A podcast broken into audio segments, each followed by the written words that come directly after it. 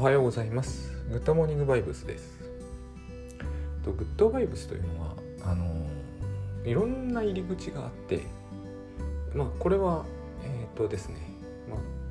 技法そのものはカウンセリングではないかもしれないけど極めて僕はカウンセリングに近いと思うんですよ。でカウンセリングってやっぱり入り口いろんなところにあってそうじゃないとやっぱり人の人生はあの千差万別なので対応できなくなるということもあるし、まあ、あらゆることがあらゆる部分につながってるんで、えーと、結局のところ、えー、何をどうすればいいのかということもあるかもしれないしもう一つはそのグッドバイブスが、えー、気が付くとグッドバイブスでなくなってます問題、まあ、これはですね、えーとやっぱりカウンセリング系セラピー系の話では当然なんですね。なぜならば、えー、私たちは自分の習慣をランダム強化で、えー、毎日日々強化し続けてるので、まあ、またどんなことであっても自分のこう生活習慣が翌日からガラッと違ったものになった時は元に戻る力が、まあ、元に戻りたい欲求がですね強く働くんです。で、えー、どういうところが一番うんえっ、と心がけとして効果的なんだろうということで倉園慶三さんもいろんなことを、えー、これを第一にしようみたいな話をブログとかで書かれていらっしゃるんですが、えー、私も攻撃封印するとか、えー、と分離しないとかいろんなことをやってきたんですが最近になるなってですね、まあ、これは私のポッドキャストなので私の話に結局なってるんですが最近一番効果があるのは自分を責めない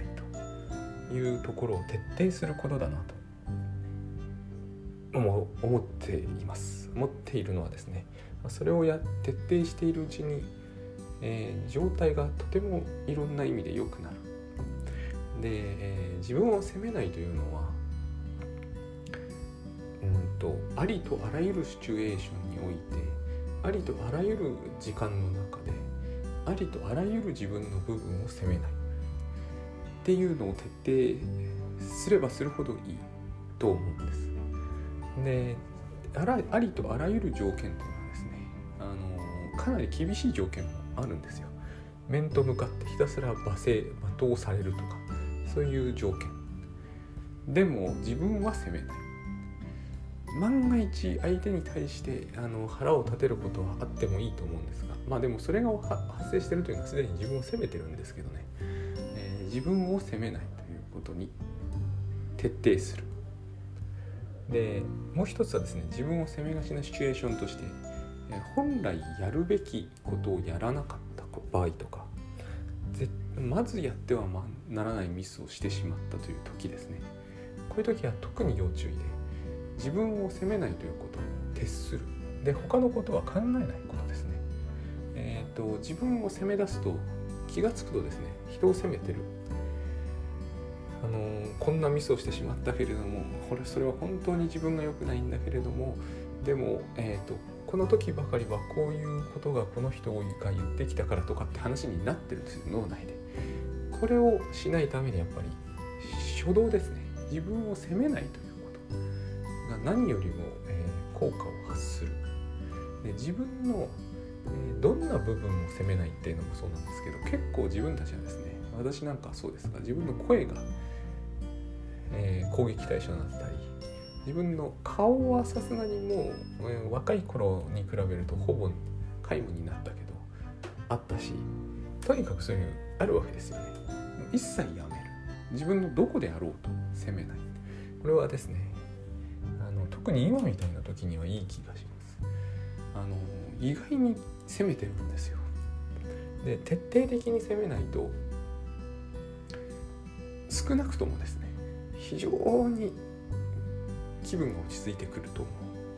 う。で気分も責めない。これも結構私はあの私自身はあんまりないけれどえそういう人って結構いらっしゃるんだなというのを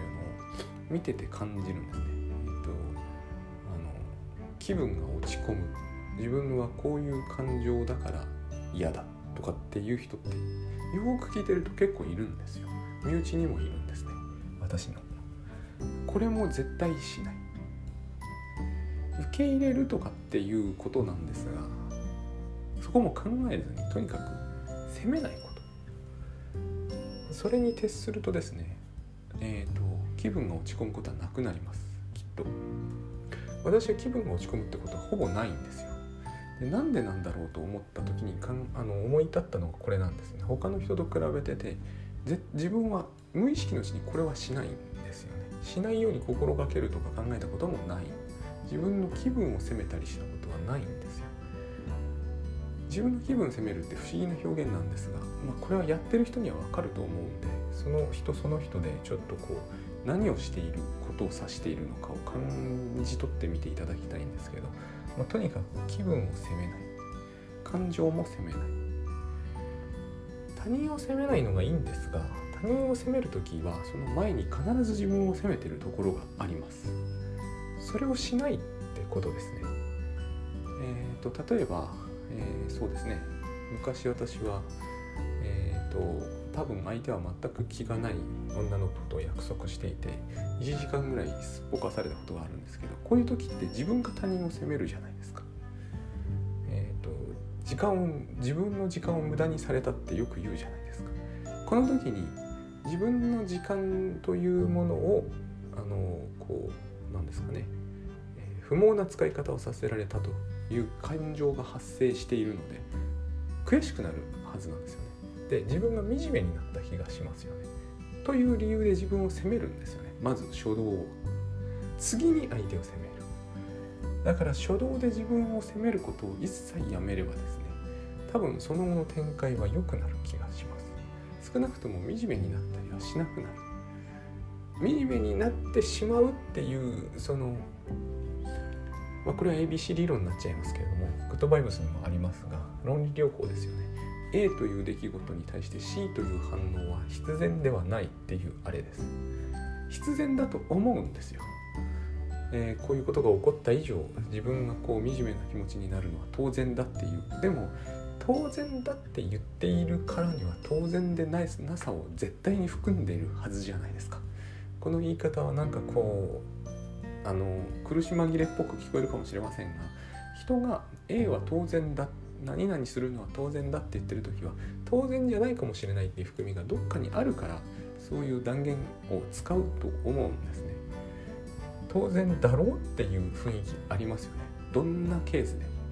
ということは当然じゃない部分があるわけですよ。で実際当然ではないんですね。何があろうとも、えーと、自分を責めないってことはできるんですよ。えー、何があろうとも何かをしないってことは結構できる結構できるというかできるものでこの話意味付けの話とよく似てくるんですが、え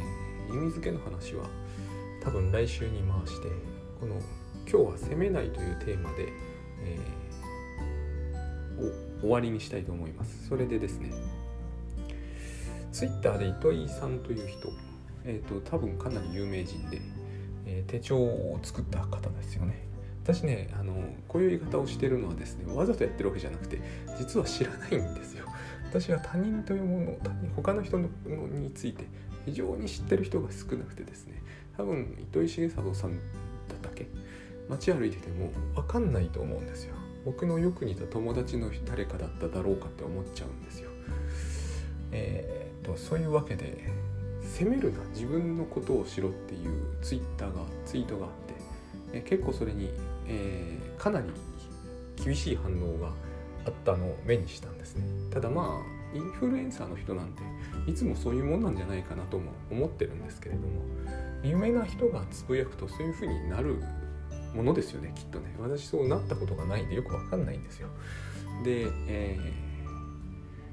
ー、ま、この言葉は多分、えーと、マスクを配ってる政府とかの話との絡みなんでしょうが。で私はそういうことはまた別としてですねこの「責めるな」という言葉に責められたと思った人が反応したんだろうと思うんですね。まあこの効果を狙ったのかもしれませんね。でえっ、ー、と責めるなと書いてあったからといって自分を責めることはないんですよ。えっ、ー、と読めない人は読めない人はいないわけではないと思うんですよね日本語だから。何か書いてある言葉そのものがこの表現もですね大変こう ABC 理論を説明する時のややこしさなんですけどそれは A から C の反応が極めて速い時に B の存在を無視するからなんですが責めるなと書いてあったからといって、えーと、自分が例えば総理なりを責めているそれを責め立てられているんだと考えて、えーと、と即座に反応するっていうのの、えーと、とこのプロセスの中には必ず自分を責めてる自分自身が自分を責めてる部分があるわけじゃないですか。責めるなということをインフルエンサーが書いたから痛む。何かが痛むわけですよね。痛まないにせよ。不愉快になる。不愉快になるためには必ずそこに、えー、自分に向かっているんだという解釈が一個入っていなかったらおかしいと思うんですね。あれがですね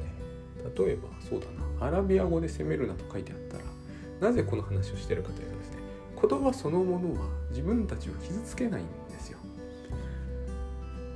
アラビア語が読めなくて責めるなって書いてあったら心痛まないじゃないですか。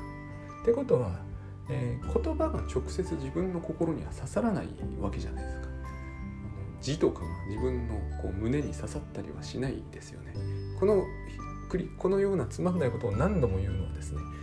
ABC の中には B があるってことなんですよ。必ず自分で自分を責めているというか自分で自分を攻撃している部分がってここを止めることができるんですね。これはえっ、ー、と責めるなということに対して批判しちゃいけないということではないんですよ。そうではなく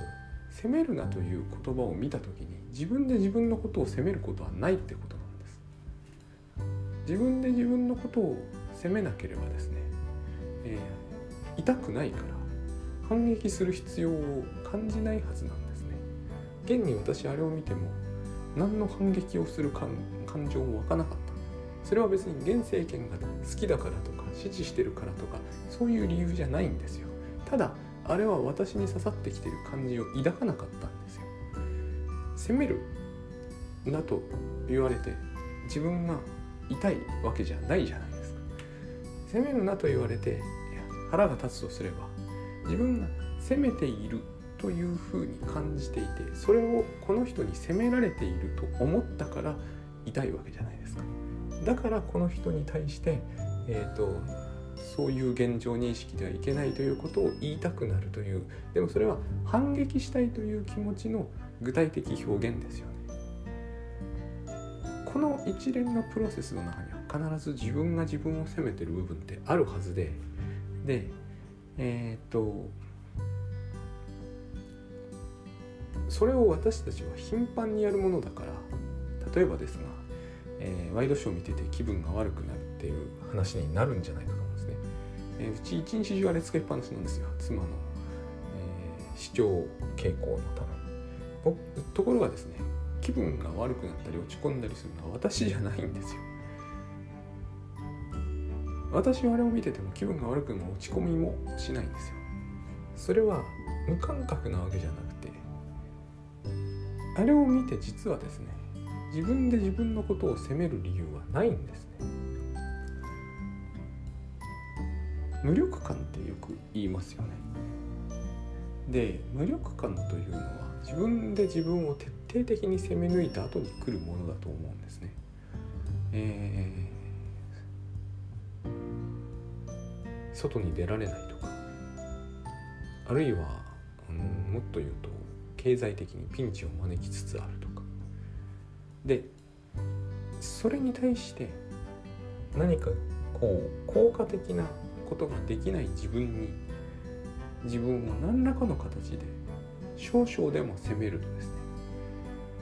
すごくこう辛くなってくると思うんですね。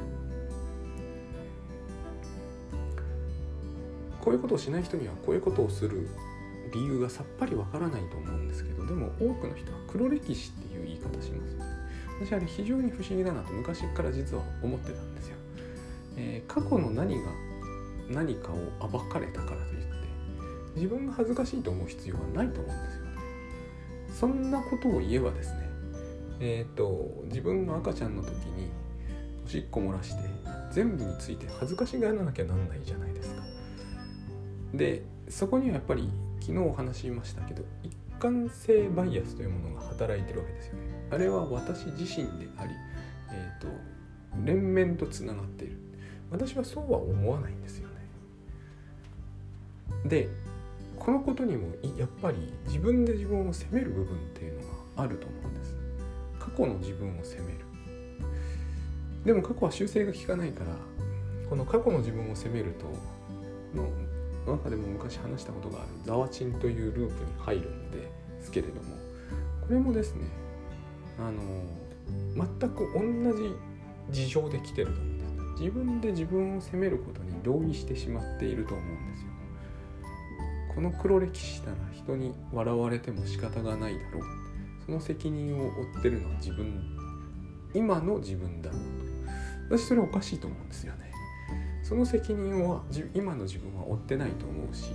その内容ならば人が、えーと、嘲笑するのは当然だと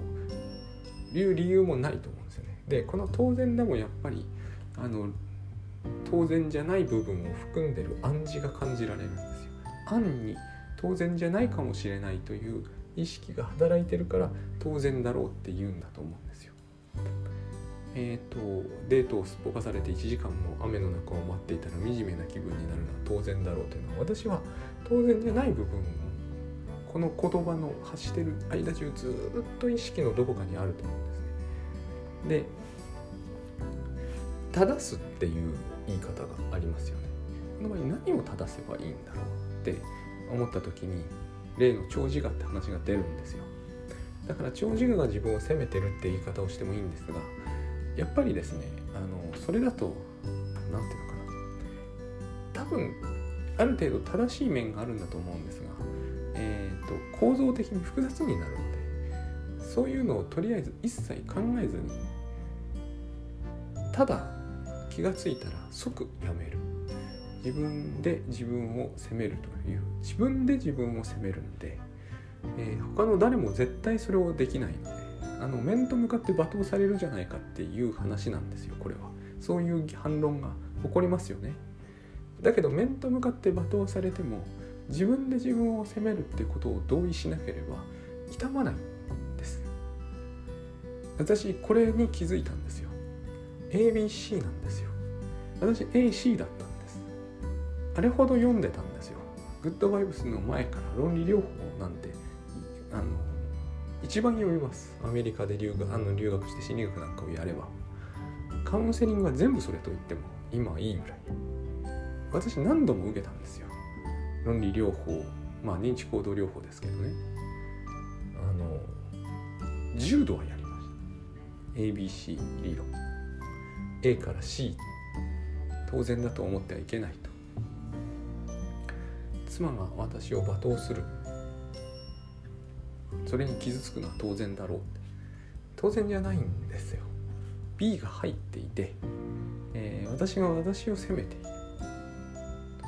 私が私を責めている部分がそういう時間帯が必ずある。それをゼロにしてしまえばですね全然そのこと自体は辛くなくなる。もしこれが辛いんだったら